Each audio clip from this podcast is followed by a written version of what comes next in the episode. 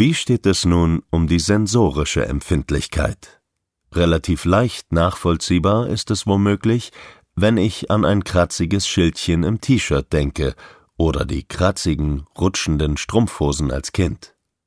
Ein schmerzender Splitter im Fuß.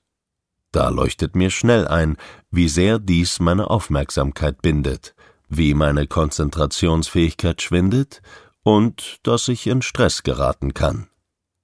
Insbesondere dann, wenn ich an dem Störenfried gerade nichts ändern kann und weiß, dass ich das jetzt noch einige Stunden oder gar Tage ertragen muss. Was aber bedeutet es, wenn dieses Störgefühl schon ausgelöst wird, nur weil das Bettlaken eine kleine Falte wirft? Und zwar jedes Mal, wenn ich mich auch nur einen Millimeter bewege. Knöpfe an der Jacke sind anstelle eines Reißverschlusses. Die Hose keinen weichen Bund hat ein Rollkragen oder ein Schal an meinem Hals jedes Mal nicht nur einen Würgereiz auslöst, sondern auch den Mageninhalt in Gang setzt.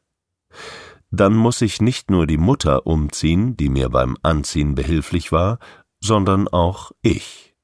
Schon wieder.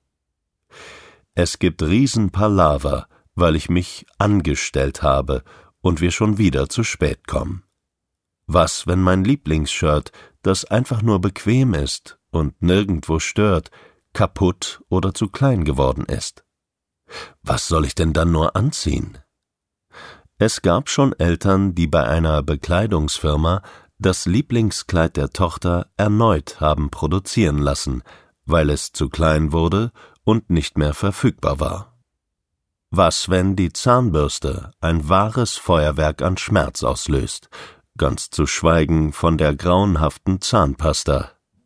Was, wenn die Dusche eine reinste Folter ist, weil tausende und abertausende Nadelstiche auf mich niederprasseln, die Temperatur überhaupt nicht einzuschätzen ist, denn nicht alle Teile meines Körpers sind ja gleichermaßen im Duschstrahl. Klebriger Duschvorhang und stinkendes Duschgel ebenfalls außen vor gelassen. Wie schön ist es da in der Badewanne. Da weiß man wenigstens, was auf einen zukommt. Übertrieben?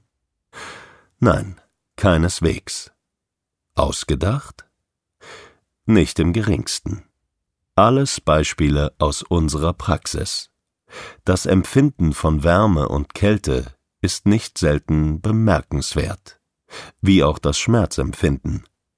Für viele Vielfühler ist fast alles zu warm, nicht selten wird der Winter sehr gemocht, weil dann endlich mal eine angemessene Temperatur herrscht. Und zwar für das Tragen von T-Shirt und kurzer Hose. Es gibt Menschen, die unter der Dusche einen unbändigen Schmerz empfinden, die Wasser über dem Kopf in Angst und Panik versetzt, die aber gleichermaßen sich fast den halben Finger beim Möhreschneiden abtrennen und sich ungerührt wundern, warum plötzlich alles so rot ist. Die barfuß über den sommerheißen Asphalt laufen und später keine Erklärung dafür haben, warum sie Brandblasen unter den Füßen haben. So gibt es unendlich viele sensorische Reize, die in ein Störgefühl münden können. Wärme, Kälte, Kleidung, Berührungen, Creme, Stoffe, Materialien, die ich anfassen muss. Eigentlich alles, was meine Haut berührt. Wie geht das also, zu ignorieren, was ich alles fühle? Und dabei noch entspannt zu bleiben? Am besten gleich entspannt, fokussiert, produktiv und gut gelaunt zusammen.